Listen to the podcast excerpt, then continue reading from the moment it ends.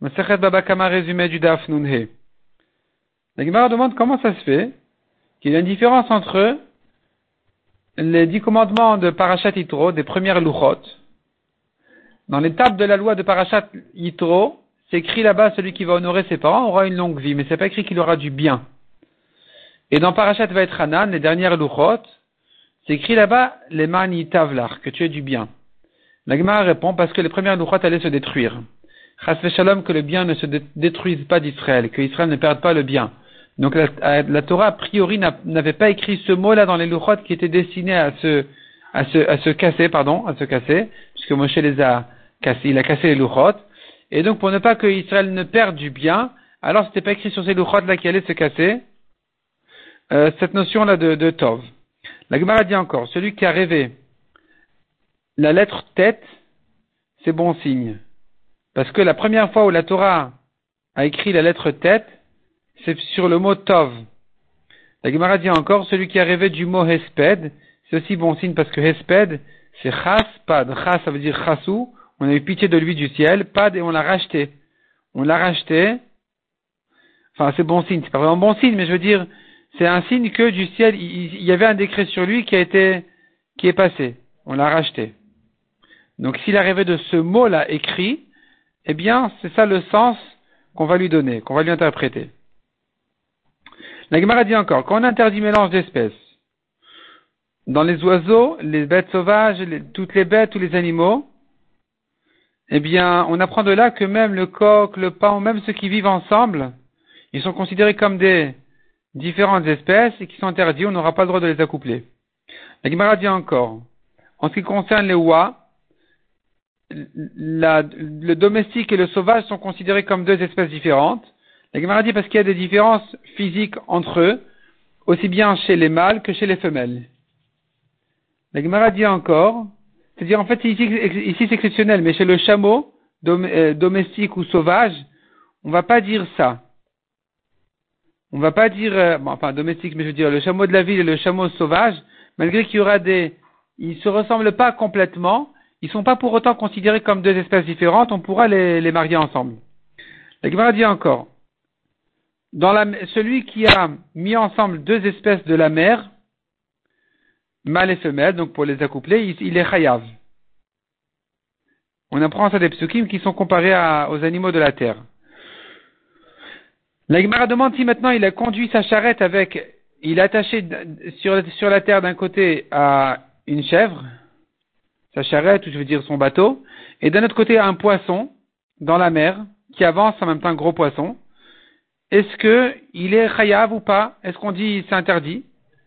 Puisque ce sont deux espèces différentes Or, l'interdiction de mélange d'espèces concerne aussi bien ceux de la mer que ceux de la terre. Donc, mer et terre aussi, ça serait interdit.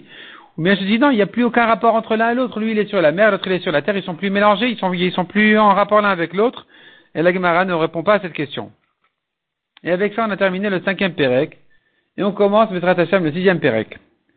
Le sixième Pérec de la Masechet, ici, on, la Mishnah, elle, euh, parle du cas de quelqu'un qui a surveillé ses moutons. Surveiller, ça veut dire il a mis une barrière devant, il a mis, il a fermé la porte, et l'enclos était fermé, il est parti. Ils sont quand même sortis, ils ont endommagé, il est pas tour. Mais si c'était mal fermé, il est chayav. La Gemara dit bien fermé veut dire que ça peut tenir à un vent ordinaire. Mal fermé, ça veut dire que ça ne tient pas à un vent ordinaire. Si maintenant, la Mishnah continue et nous dit, si maintenant des voleurs l'ont sorti, eux sont chayav. Si ils ont cassé la barrière, il n'est pas tour le propriétaire. Si les voleurs l'ont sorti,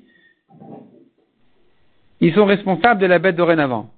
Si maintenant le propriétaire l'a laissé au soleil, ou il a donné un enfant à la garder, elle est sortie, elle a endommagé parce qu'elle ne pouvait plus supporter le soleil, par exemple, il est chayav parce que ça, s'appelle qu'il a mal gardé. S'il a donné un berger, il, a transmis au berger, le berger est responsable. Si elle est tombée maintenant dans un jardin, elle est tombée, du rechute arabim, elle marchait, tout d'un coup elle est tombée dans un jardin, elle en a profité pour manger, il devra payer uniquement ce qu'elle a profité, pas ce qu'elle a mangé. Parce que pour elle, il n'y a pas de différence si c'est des tomates ou de l'orge. Il va payer le prix simple. Mais c'est-à-dire le prix que lui a économisé, qu'elle a profité. Mais si elle est descendue normalement, et a endommagé, elle a mangé, ou elle a piétiné, elle a, abîmé, il est chayav entièrement de tout ce qu'il a endommagé. Comment on évalue le dommage? On va pas dire que, on va pas calculer combien de kilos elle a abîmé. On va dire non. Combien valait ce champ avant et après? Et la différence, elle doit payer.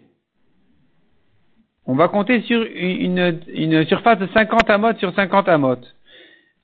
Le Rabbi Shimon dit, si elle a mangé des fruits mûrs, bien mûrs, même s'ils sont encore attachés à la terre, on va cette fois-ci les évaluer au kilo. La quantité qu'elle a mangé, c'est ce qu'elle devra payer. On ne va pas regarder le champ avant, le champ après. La Gemara dit tout ce qu'on a vu dans la Mishnah.